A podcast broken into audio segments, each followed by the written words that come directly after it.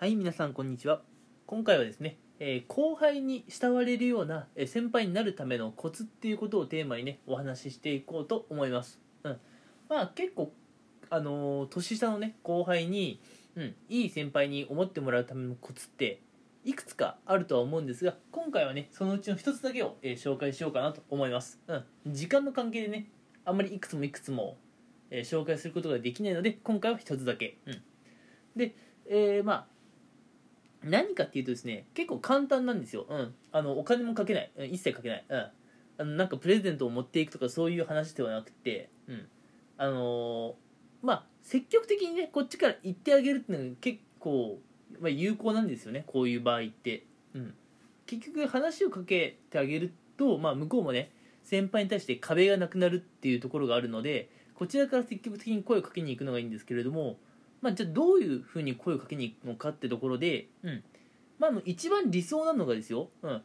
あの後輩の方のお仕事の邪魔にならない頻度。お仕事の邪魔にならないタイミングであのその後輩のね、うん、席に行って、うん。あのまあ、話を振ってあげるっていうのがいいんじゃないかなと思っています、うん。まあ、これがね席が結構隣とかだったら簡単にできると思うんですけども別にね席が隣っていうわけでもない。若干離れてるんだけれども、うん、その後輩のことが気になって、まあ、ちょっとね恩着せがましいっていう感じもするかもしれませんがわざわざねその後輩のところまで出向いてちょっとねなんかあの話を振ってあげるっていうのがね後輩との心の壁を取っ払って後輩にね慕われる先輩になるコツなんじゃないかなと、うん、いうふうに確信しています、うん、でまあ話題なんですけれどもまあ最初のね話の入りとしてはあのまあ仕事の話のもいいと思うんですよ、うん、例えばね、まあ、今年入ってきた新入社員をあの、まあ、仲良くなりたい後輩の例として今挙げ挙げますね、うん、まあ今年入ってきた新人ってなるとまだ半年ぐらいっていうわけですからまだね若干仕事に対してね、うん、慣れていないところがあるかもしれません。あの研修とかをねしっかりやっている企業だとすれば研修が明けてまだ間もない、えそういったね新入社員の方もいるかもしれません。うん。まだね仕事を全然分かっていない。そういう後輩さんもいるかもしれませんね。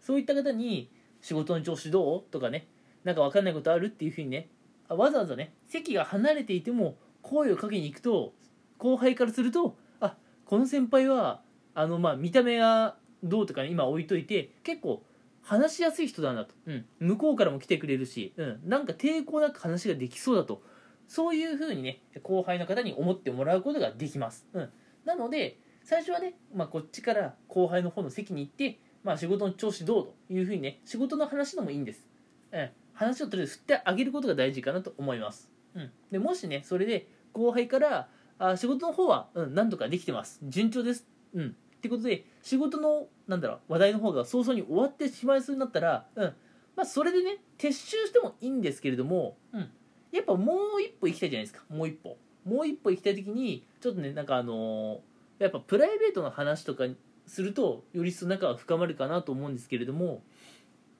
まあどうだろうね。例えば最近で言えば結構「鬼滅の刃」とか今流行ってますよね、うん、で今「鬼滅の刃」って結構商品化されてるじゃないですか、うん、でもしね「鬼滅の刃」が商品化されている、まあ、あのなんだろう飲み物とか、まあ、ガムとかそういったものが後輩のね席に置いてあったら、まあ、そういうねちょっと指さして「あ今鬼滅の刃すげえなんかその人気だよね、うん、鬼滅の刃見てんの?」っていうふうにね話を振ってあげるとあこの人は話をししに来てくれるだけじゃないんだ。自分の、まあ、興味とかにもあのなんだろう。自分の興味っていうか自分の趣味か、うん、後輩から見て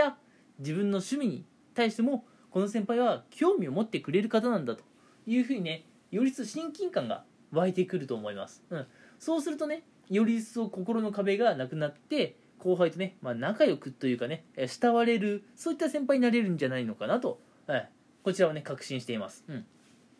なので今回のラジオ配信でお伝えしたかったことはまずね、え後輩と仲良くなりたかったら積極的にね、うん、あの待つんじゃなくてこっちから声をかけていくっていう姿勢はね大事なんじゃないかなと思います、うん、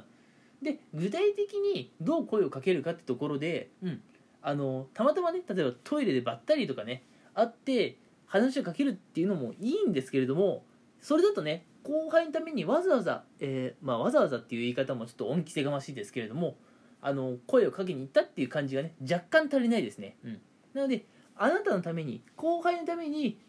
あの僕の方からね話をしに来ましたよっていうのをちょっとあの印象づけるために後輩の仕事の邪魔にならないタイミングと邪魔にならない頻度で後輩のところに行って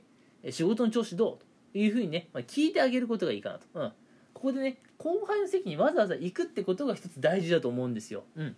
で最初のね話の振りとしては、まあ、仕事の話でいいと思うんですね、うん、やっぱ後輩も困ってるところあると思うので仕事についてね、うん、そういう時に先輩の方から手を差し伸べてくれたら後輩としては嬉しいと思いますうん。てか私は嬉しかったです。うん。1年目の頃ね、あの、2年目、3年目の先輩にそうやって声をかけてもらって、で、今ね、あの、まあ、難なくっていうわけではないですけれども、おかげさまで順調に仕事ができています。うん。先輩たちのね、ああいう優しさがあったから、今の自分があるんだなというふうにね、ちょっと今話しながら、昔の自分を振り返っています。はい。うん。てな感じでね、うん、後輩としては先輩からそういうふうにね、お仕事どうとか、仕事をね、うん、あの調子を気にかけてもらえることは嬉しいんですよ、うん、ただそれで終わってしまうとちょっとね物足りない感じもするんでね、うん、あくまでやっぱ仕事だけの関係なのかなっていうふうになってしまうのでそうならないためにも例えば後輩の席に、うん、今「鬼滅の刃」流行ってますよね「鬼滅の刃」とコラボした商品が置いてあった、うん。えー、まあなんかガムだとかあの飲み物だとかあと付箋だとか